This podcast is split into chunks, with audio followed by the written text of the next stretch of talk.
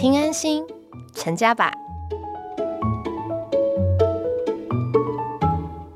听安心，成家吧。关于房地产、买屋卖屋、房仲人生，以及有关成家路上你所不知道的大小事，让我说给你听。各位听众，大家好，我是主持人若以。今天呢，我们的节目要带大家开箱一位超级业务的人生故事。不止呢，自己成绩卓越，在年纪轻轻的时候就更上一层楼，有了自己的加盟事业，当起了店长，带领更多房仲经纪人一起打拼，五子登科。除此之外呢，他也在不惑之年之际推出自己的新书，花了两年的时间，将他所知道的房地产知识全部传承不藏私，可谓房仲业的武功秘籍、葵花宝典。如果呢你是房仲人，必看必读。如果呢你想买屋卖屋，对房仲知己知彼，今日节目必听。相信呢，今天的访谈一定会非常精彩。让我们赶快欢迎今天的安心大来宾——同亚地产集团许哲雄执行长，以及安心建金中区业务主管陈彦君协理。欢迎两位。哎，大家好。嗨，大家好，早。嘿，两位好。那我们很快的想先请问第一个问题，就是之前呢有先访问过执行长说，呃，过去的工作背景是不是退伍到现在？就是都是从事房仲业，那大概又是什么样的契机让你觉得要开店创业？我其实退伍回来第一年都乱做，因为我当一年十个月的兵回来，其实蛮茫然的，也不知道要做什么。嗯，那这辗转换了几份工作之后，觉得好像应该要认真一点了，因为都已经退伍回来了，那有一些责任什么的要也是要承担。所以就想来想去，那因为我对销售，我认为比较喜欢，而且有天赋，就觉得好吧，那就来挑战看看好了。因为房子是最贵的，嘿，好，人生最大的消费，所以我就选择了进入不动产的这个行业。要卖就直接买最贵的，对，嗯，有一部分是自我挑战啊，说实在的。所以一开始加入房中业的时候，就自己开店了吗？哦，没有，一开始其实我就翻报纸找工作，那时候网络也还没那么盛行，嗯，我就买了一份报纸，然后就看一下离我家比较近的中介公司，我就去了。事实上，我那时候对各大品牌是没有概念的，嗯，我想大部分消费者也是这样子，嗯，呃，你还没有那个需求之前，不管是哪个品牌，对他们来讲其实都挺陌生的，是，哎呀。那时候执行长大概就是加入了别人的品牌，从业了多久？什么时候才自己开店？大概六年多。我二十三岁入行，啊，二十九岁开公司。哦，二十九岁就自己开公司，很年轻哎，二十九岁就当老板了。那时候发疯啊。那疯疯？对。为什么发疯了？其实刚开业的时候蛮辛苦的，因为当业务其实比较好赚钱。嗯。那刚开业的时候，我一个人就出来开公司。所以那时候秘书没有，然后所有的新人还有秘书全部都重新自己要再教一遍。所以一开始是一人房仲啊，对，一人公司哦，就一个人做店长，然后再去卖房子、签委托，除了要要做业务要做的事情，然后还要教新人，然后还要再教秘书，连我们那个办公室的桌子都是我一张一张搬回去的。哦，真的很辛苦，真的是白手起家创业。那当初除了可能不小心发疯之外，到底为什么有这样的勇气去做这样的事情？其实跟我女儿有很大的关系。我书里面好像有写到这一段，因为那时候我女儿，我女儿是十一月生的，是。然后我出来就是开始创业的，就开始在弄这个，是隔年的差不多三月。就有一天我抱着小朋友在手上，我女儿是第二个小朋友，嗯，我觉得我好像应该要让自己更好一点，嗯，那。也希望以后的小朋友会觉得说，哎，出去的时候，哎，我爸在干嘛？至少我倒出来跟他们比拼，卖工作拉差的人呢，他就所以就出来创业。哦哟，爸爸真好，女儿在怀里说啊，爸爸，我想我自己的公司。爸爸就说好，那我开给你，然后就自己开业了。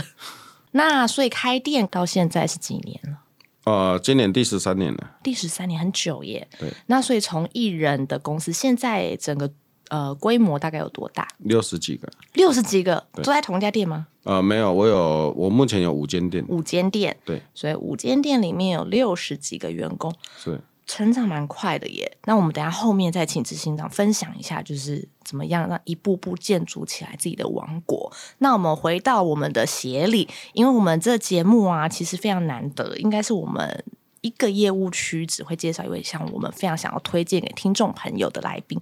那在呃协理职涯上认识那么多位客户，怎么会愿意或者是想要推荐我们执行长来介绍给各位听众朋友？嗯，各位听众大家好哈。那其实为什么会推荐这雄执行长哈？其实应该是说每一位我的客户都很优秀。那我觉得泽雄执行长给我印象最深刻的时候，我们是因为工作关系，那我必须要去拜访电动。是，那他其实一开始很难约。嗯，好，那就像如他讲的，他其实是第一线有在做业绩的。一个老板，一个电动，对。那他其实可以想象，他其实是真的很忙，因为他连刚刚都说搬桌子都自己搬，所以他其实大大小小事情都要自己做。那一开始，泽雄执行长他其实他有个特点，就是他很专一。简单来讲，就是他如果只跟一家旅保公司配合，他其实要转换，其实真的不太容易。那这边呢，我也从他的身上看到一个特点，就是他是一个业务，他非常的努力在工作。那我就用他的这个特点，把这个状况弄在我自己身上。我相信，如果我努力，因为我自己本身也是一个业务，我只要努力去拜访他，积极去拜访他，我相信他一定会感同身受。好，那当然就是也花了一些力气跟时间，慢慢的，真的就是。好不容易突破他的心房，我才慢慢的走进他这个心门。然后也因为这几年，我看到他的努力，看到他的认真，我们才会慢慢的熟识。那为什么会推荐他？原因是因为他近期刚好要出书，而且他书的内容，我觉得是对我们这个不动产界是有非常大的加分。嗯，好。那我觉得说，趁这个时候刚好帮他，也可以把这本书推展出去，帮助更多的人。所以这个是我这一次找泽雄之心长来的主要目的。是，嗯，那书您看了吗？书我有看了一些。那其实里面的内容呢，都是一些很容易懂的故事。就算我没有，我本身是没有做过中介业务的工作，我都看得懂。好，我在那考考你，看你有没有看好。那既然我们已经破题了嘛，就是我们今天呢，执行长带来不只是一些防重人生的开箱，很主要的是他写了一本，就是我刚刚前面一开始讲，算是一本武功秘籍，超级防重赢在换位思考的书。那这本书呢，我们就说，哎，它里面有很多丰富的内容，可以人，那我们就传授给整个不动产业的，不管是新人，或是他现在已经。经营了一段时间，但是他可能遇到一些问题，或者是买卖方都蛮适合看这本书，对不对？对对。那执行长要不要简单的帮我们介绍一下这本书？其实书籍的内容有包含了我自己的一些故事啊，那。我可以跟你们确认，就是说书上的所有的案例，还有包括我自身的，都是真实故事，只有简化，没有改编。是，所以每一则真人真事，那个案子都是实际有经手，不是我随便凭空捏造出来的，所以应该会比较贴合市场的这个部分。那因为我本身很擅长把很复杂的东西，那把它弄得比较简单，所以包括这本书的话，也有这样子的一个特色在。嗯，同事在阅读这本书的时候都跟我说，他在看书的时候，他都觉得有一个声音在他耳朵旁边，就我在旁边讲话的那个感觉。朗读是有人帮他导读。他在看书的时候，他会觉得说，哎，怎么感觉好像就是我一直在跟他们讲话那感觉？我说啊，那我写的当然跟我平常讲话是差不多的。一个是用文字表达，一个是讲出来。对，那但是里面也比较，因为我是用比较简单的部分，因为我不希望他。弄得太复杂，人家看不懂。现在已经很少人要看书了，你再弄得太复杂，我怕它效果越差。是，所以我们尽量就是还是让它容易懂为主。嗯，对。那里面包括一些税法的部分，事实上里面都有写，还有包括历年的那个不动产的变化，好，上面我都有是大概列举一下这样子。所以里面有提到了税法相关，然后跟一些真人真事的案例，是属于买卖方来这边买一些房屋可能会遇到的问题的案例吗？或者是交房仲，如果你遇到了这些问题，要怎么去瞧案件、处理案子？其实都有，都有。对，那里面有没有一个你最深刻或你最喜欢的案例？有两个案例对我来讲，我是记忆真的是非常深刻。我我书中里面有一个有一个案例是这样子哦，嗯，就是一个大哥，他是一个货车司机，是。那那时候他刚好失业，那失业的话，他又有娶一个我们讲新新住民，好，有有有娶一个新住民。那小朋友很小，一个大概两岁，在旁边蹦蹦跳跳的，一个还躺在娃娃车里面。重点是这个大哥他失业，然后他的房贷已经三四个月没有缴了，然后就是呃卡询啊、信贷啊，大概你可以想象到的，他都已经弄得差不多了。后来我去，因为人家辗转介绍，好，然后认识到我。我去的时候，我把他资料看完，我第一句话我就问说：“大哥，你老实跟我说，好，你还有什么样其他的债务？你不老实跟我说，我真的帮不了你。而且他已经三四个月没有缴房贷了，如果再拖下去，就是可能到时候连卖你也没办法卖，因为银行再来就是会有一些假扣押、执行命令那一些东西。”嗯。那他跟我讲完之后，我帮他算完，算完以后，我我我就直接很坦白跟他说：“你这个情况，我只能找投资客来买，因为你时间上已经来不及了。你要等到慢慢卖，卖到你心目中理想的价格的时候，到时候房子有可能没有办法过户，这样对你的生活是没有帮助的。那你现在房子卖掉，那这些债务清偿完了，你还可以拿一笔钱，那至少。”找到一个新的地方居住，小朋友啊，老婆顾好，再去找工作，你都还游刃有余，一定比你现况好太多。那最后他有接受我的建议，而且那个大哥一个货车司机，你可以想象啊，那时候我三十来岁，他大概四十出头吧。他跟我讲这件事情的时候，他是一边讲，然后眼泪默默的流，这样子。对，那还好，就是那个案子有顺利完成了嘛。我会说印象很深刻是，除了这个部分以外，他搬好家之后，好，那找到工作，他第一时间他要打电话给我，他打电话给我，他说：“徐先生，感谢你，好，今麦都找到套路啊，好啊，我已经家里都安顿好了。”那其实我会觉得说，哎，我们这行业真的是有价值的，我真的有真正去帮助到人。嗯，所以后来呃，执行长这边帮。这一位货车大哥司机用很快的速度去卖掉他的房子嘛？对，大概花多久时间啊？还记得吗？只有带一组客人，那两三天吧。两三天，差不多。哦，跟去平常走去 Seven 的速度差不多快，但真的蛮感动。我刚刚觉得卖房子啊，就是不是只是你们赚到业绩，因为你是真的帮他卖掉了。买房子是成家，但是卖房子你是帮他找到另外一个出路，然后帮他建构另外一个人生的。版图，然后重新出发的开始。其实每个人的人生有时候都会遇到很多抉择了。那很多时候，房子为什么会到拍卖上面去？就是因为它断离舍做的不好，硬撑撑到后来，你房子被拍卖了，你又没有钱，那很多事情你没办法解决。虽然这个大哥他的房价我真的有卖比较低一点，但是没办法，他没时间了。嗯。可是问题是，他虽然卖的低一点，但是他的生活却得到了最好的改善的改善的一个方式。当然，不然你可以想象一下，万一他房子被拍卖，然后你看他已经有钱五五收在这个不收在谈好久啊，嗯，那又没有工作，那你你叫他们一家四口到底要怎么活？真的，对啊，你等于帮他重启了人生，这个是唯一能解决的方式，所以我也很坦白、很直接的跟他讲啊，啊，他也能认同啊。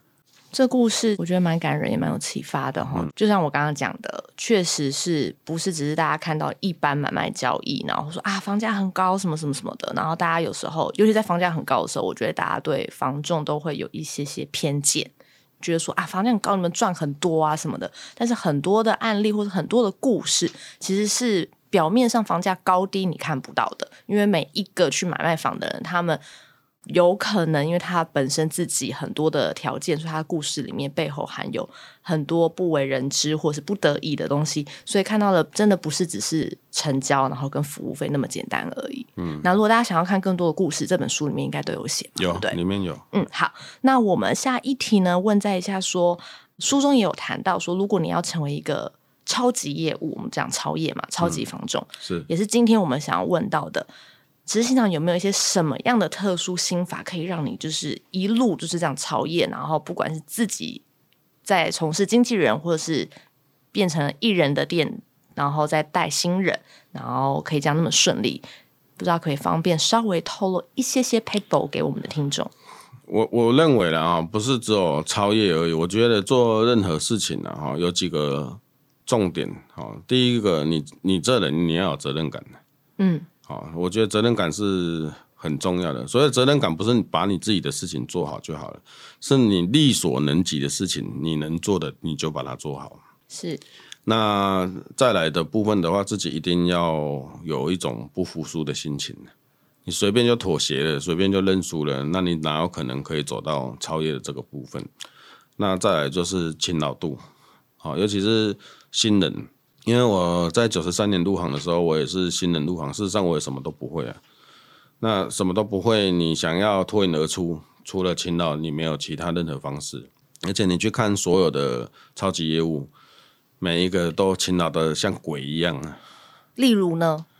你会觉得他们一天是不是有四十八小时？他怎么能做这么多事？他们行程到底有多满呐？行程到底有多满呢？呃，我我讲我早期在做业务的状况给你们参考一下，真的让我们了解一下，不然好难想象。我第一次啊跟我岳父吃饭，短短在餐厅的大概两个小时，我总共接了七八通电话，接到我老婆脸绿掉了，她已经有点生气了。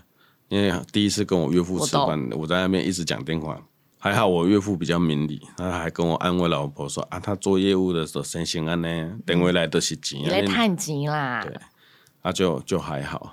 事实上，包括你像车子的话，我们一年大概我当业务的时候，一年大概可以开差不多三四万公里以上。这样是全台有台北到高雄，大概可以开几趟？台湾全长才三百七十几公里而已，大概一千趟。一千趟。这很惊人哎！对啊，所以就是看你怎么去运用这些东西的。那事实上一开始只能用勤的，到后来如果你服务的做得好，客户开始一直回，也是很忙，但是忙的方向方式或者就不太一样，这样子。或是后来应该会觉得蛮有成就感嘛，对不对？其实是会有的。嗯嗯，就像我的书推到博客来，一天他就卖到缺货了。说实在的，感觉真的是挺不错的。应该很骄傲嘛，对不对？其实两年的结晶，我也不知道他他缺货了，是因为我一个朋友买不到，我才上去看，嗯，没有库存。啊，你没送他？我自己都没有书了，你自己都没有。所以今天来录节目的时候，我也没带书，不是我小气，是因为我没有书了。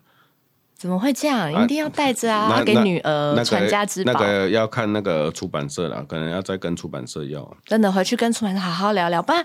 执行长今天来我们这边啊，我们这让咪一直跟听众说啊，这本书有多棒多棒啊！如果你是从业人员，你一定要去看哦。就哇，都买不到了。应该是跟听众朋友交代，还好啦，这是铺货的问题啊。好干净，我们先请出版商赶快二铺。那可能没有预计到可能销售那么好，速度比较快这样。我怎么让小看我？回去真的赶快跟书商谈谈。呃，因为我们是不知名的小作者，所以当然是这样。但是我们是很实用的工具书嘛，对不对？对，嗯。所以执行长在呃从业到现在，您觉得最辛苦是你刚刚开始说当新人最勤奋的那个时候吗？其实我觉得。心智要强大，因为我做我们这行其实挫折感很重，尤其是新人的时候。经常有印象遇过最大的挫折的故事，或者是发生什么事，还记得吗？是心酸的过往。有一个东西倒是可以分享，就是我觉得那个是思想的转变。因为我有一次在我比较菜的时候，我有卖过一间房子，那个那个房子后来没有成交。因为我已经收斡旋，买方要买了，嗯，然后后来我就看那个邻居反应很很奇怪，然后我去问他们，他们又没有人要跟我讲。那旁边有个阿伯讲：“少年，你真正唔知吗？”我说：“我唔知，我唔是专门做这区的，嗯，我是帮人去找家的厝。”后来他叫我去旁边问一个那个杂货店的老板娘，老板娘很很年纪很大，大概七八十岁应该有，就是很很很传统的那种小店。他才跟我说，那个房子在很多年前有人在里面自焚。哇！我当时是三条线啊，因为我是跟算凶宅嘛，对不对？对，是凶宅。我跟同业配件，但是同业也不知道这件事情。我不知道他到底知不知道啦，反正他是他没有跟我讲这件事。后来我当然会很郁闷，因为那个一大笔钱，那是一间店面，店面那真的是很对一大笔钱，突然就本来应该是顺利签约，我就可以赚到这笔钱了。那突然因为这样一件事情，我当然钱就飞了嘛。可是我当下第一个反应，我也没有多想，我就打电话给我们那时候的店长，我跟他讲这件事情，然后我就直接跟他说，请他把斡旋金定给我，因为我们斡旋金会缴回去公司，我们就回我回去公司就把斡旋单、斡旋金拿着，我就去买方他家里，我直接跟他道歉，我说我真的不知道，但是我就觉得他邻居反应很奇怪，所以我才就反复去查证了，才发现这样一件事情。哎呀，那其实买方后来也没有怪我了，反正就。提前把它处理，那我我其实我会觉得说还好没有签成功，万一签下去，后来我事情就处理不完了，搞不好我因为这件事情都没在这个行业了也不一定。好，那但是我我是往好处想是这样子，还好就是我有发现这件事，可是。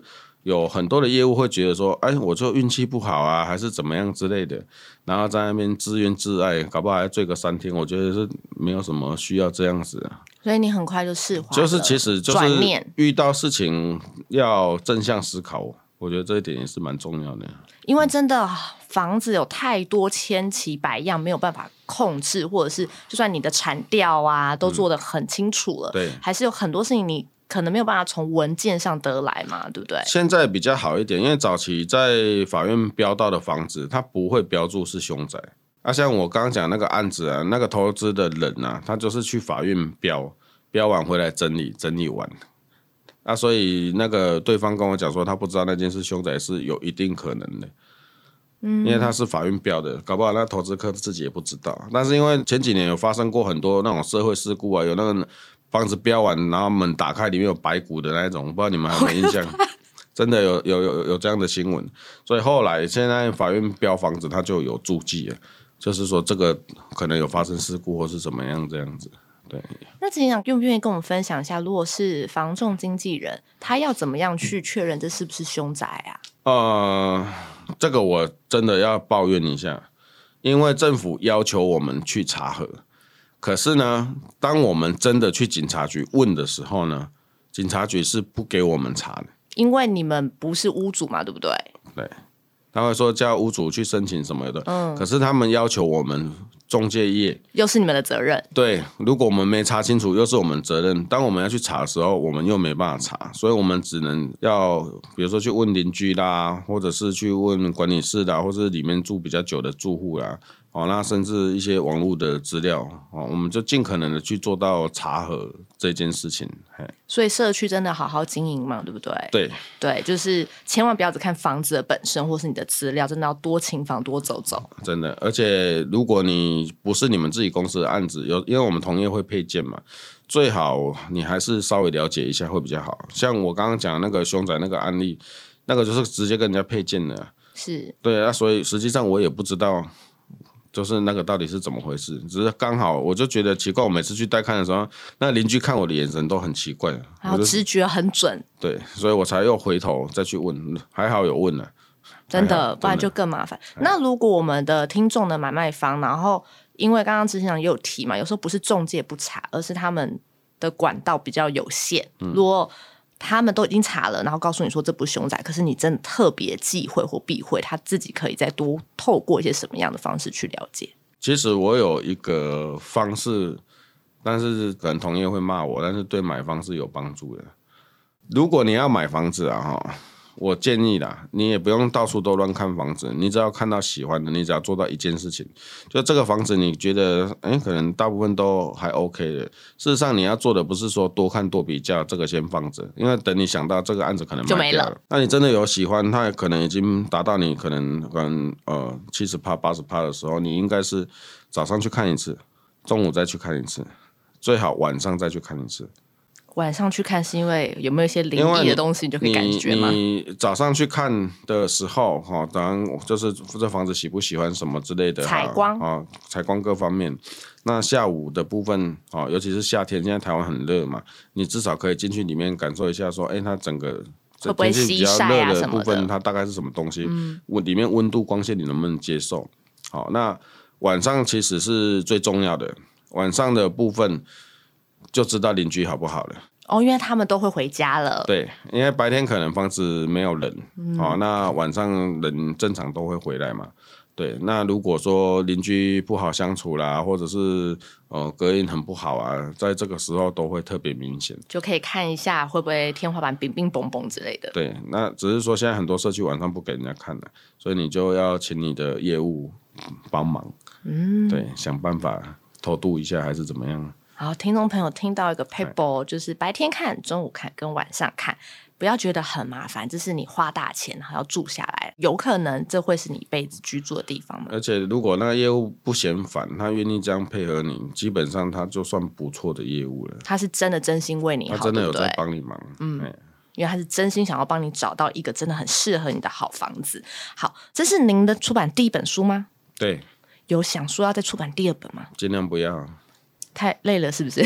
不是因为我买那么好，我平常也有很多其他的事情要忙，所以这个断断续续，我大概快两年的时间，我才把它会整好。哎，你还那么年轻，还有那么多个两年，嗯，可以去做点别的事情的。那除了房仲业，然后您现在又斜杠人生，变成了作家，而且是博客来畅销房地产的工具书的作家，还有想要做些什么？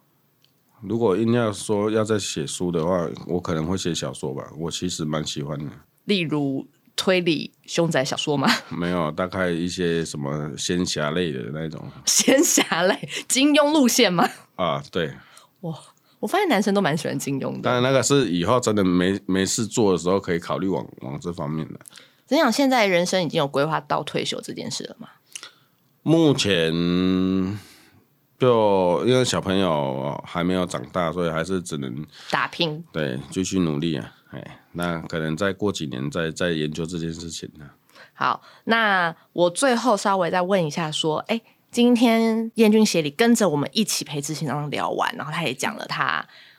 就是蛮不藏私的，然后告诉我们一些凶宅的东西，这其实都不在我们原本 say 好的访纲上面，是临时就觉得，哎，执行长真的懂蛮多实物的东西，跟我们分享一下。然后还有他介绍他的书，跟包括他一些的从业的故事，哪一段让您最动容？然后或是你有没有一些执行长，你认识执行那么久，您认识执行多久了？我认识执行长应该有七八年了，七八年了，真的就是一般夫妻可能现在七年之痒会有一些窘境，可是还是继续走下去嘛，对不对？没错，所以可见你是就是真爱好。好，那有没有一些什么执行长很谦虚，没有介绍他他自己，然后你还是想要再帮他做一些补充的地方？其实啊，我认识他七八年这之间啊，但一路走来就是很清楚，他是一个白手起家的一个电动嘛。但是我觉得他有一个很谦虚的点，他刚刚没有讲到，就是说，因为他除了不藏私之外，我发现你只要问他问题，没有考倒过他的。好，那我觉得他刚刚有讲到一个关键，他的心态很正向。他刚有提到说。他如果遇到一些比较困难的事情的时候，他其实二十分钟就可以把他的心情转换过来，很精准计时。一般人都会以半小时为单位，对。可是你这种拿码表旁边测量，对我有对他大概二十分钟。那我觉得我就去思考，那其实很多人为什么，嗯，就是有一些在处理问题上，好可能没有那么的知道怎么处理这个问题，就会。困在其中，原因就是因为如果我们遇到一些困难的时候，我们会纠结一整天，嗯，导致我们的思绪没有办法立刻的恢复正常或是清楚。但是执行长他做到是他二十十五到二十分钟就可以立刻把他心情转换过来，他就赶快回到把自己拉回来现实的状况，所以他在面临任何的问题的时候，他可以很快的、很精准的把这个问题。好，用一个最有效率的方式做解决，甚至我们常常有一些问题去请教他。我到目前为止，说真的，我还没有把他问倒过。对他很多的事情，你可能现在他给你的答案，你有点无法想象。但是如果你只要按照他的建议去做，你就会发现效果真的还蛮蛮不错的，哦，还蛮出其意料的。对，所以我觉得说这个是他。刚整个是都没有讲到这一块，对我觉得很厉害啊！就是十五到二十分钟，就是现代人真的蛮容易陷入自己的情绪，我觉得也是无可厚非啦。就是那么正向，我真的觉得发现成功人的人啊，都有关键，就是他们自己的人格特质跟心态真的是很正向，然后高情商、高 EQ。就是这几年大家讲说 IQ 高已经不稀奇了，高 EQ 其实真的才是你做人做事成功的那个关键。执行长现在刚好提到嘛有五家店，是哪五家在哪五家服务？有四间在南屯，然后还有一间的话在那个乌日高铁特区，但是那间还在筹备，还在筹备。对，因为建商延迟交屋，所以嗯嗯，好，早应该早就开幕了。好，很细节哈，回去再赶快打电话给建商 complain 一下。好，那我们最后呢，今天谢谢我们的执行长跟我们的燕军协理远从台中搭了高铁，而且今天台北下雨超大的，然后过来，我真的觉得执行长很多故事应该非常的精彩，我其实都很想要继续问下去，但我们时间有限，所以大家一定要记得把我们的这一本书《超级防重赢在换位思考》赶快收进来。如果你真的对不动产业有兴趣，然后呢，你不管是单纯就是想要在这里面琢磨更。或是你已经在这个产业里面打滚，都很推荐，一定要赶快收纳到自己的书柜哈，用一种非常浅显易懂的方式，里面就有很多不同的篇章，然后告诉你很多一些 paper 跟技巧。也谢谢叶君贤也今天来接受访问，然后帮我们推荐一个那么好的客户，跟那么好的一位我们的房仲的朋友，然后给听众朋友。那最后呢，如果买卖方，我们的观众朋友有兴趣，然后你刚好也是在南屯区，然后有自产或者有想要买房的需求，也非常欢迎我们就是节目的资讯栏也会把执行长的相关的经营的品牌连接贴到下方，然后我们也非常推荐就去到执行长，一个非常正面、高 EQ、高情商，然后而且是饱读诗书还自己写，然后我们今天非常谢谢我们的斜杠人生的来宾，我们谢谢我们的朋友集团的许志雄执行长，也谢谢我们安心建金的陈彦军协理，谢谢大家。那谢谢所有听众的收听，并分享给你的亲朋好友，让我们继续一起听听安心成家吧。谢谢大家，拜拜，拜拜，拜。